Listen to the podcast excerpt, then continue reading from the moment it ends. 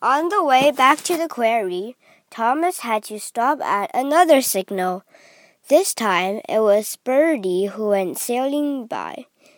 Toot toot, slow coach! beeped Bertie. See you there! Thomas was very frustrated. Finally, Thomas clucked into the quarry.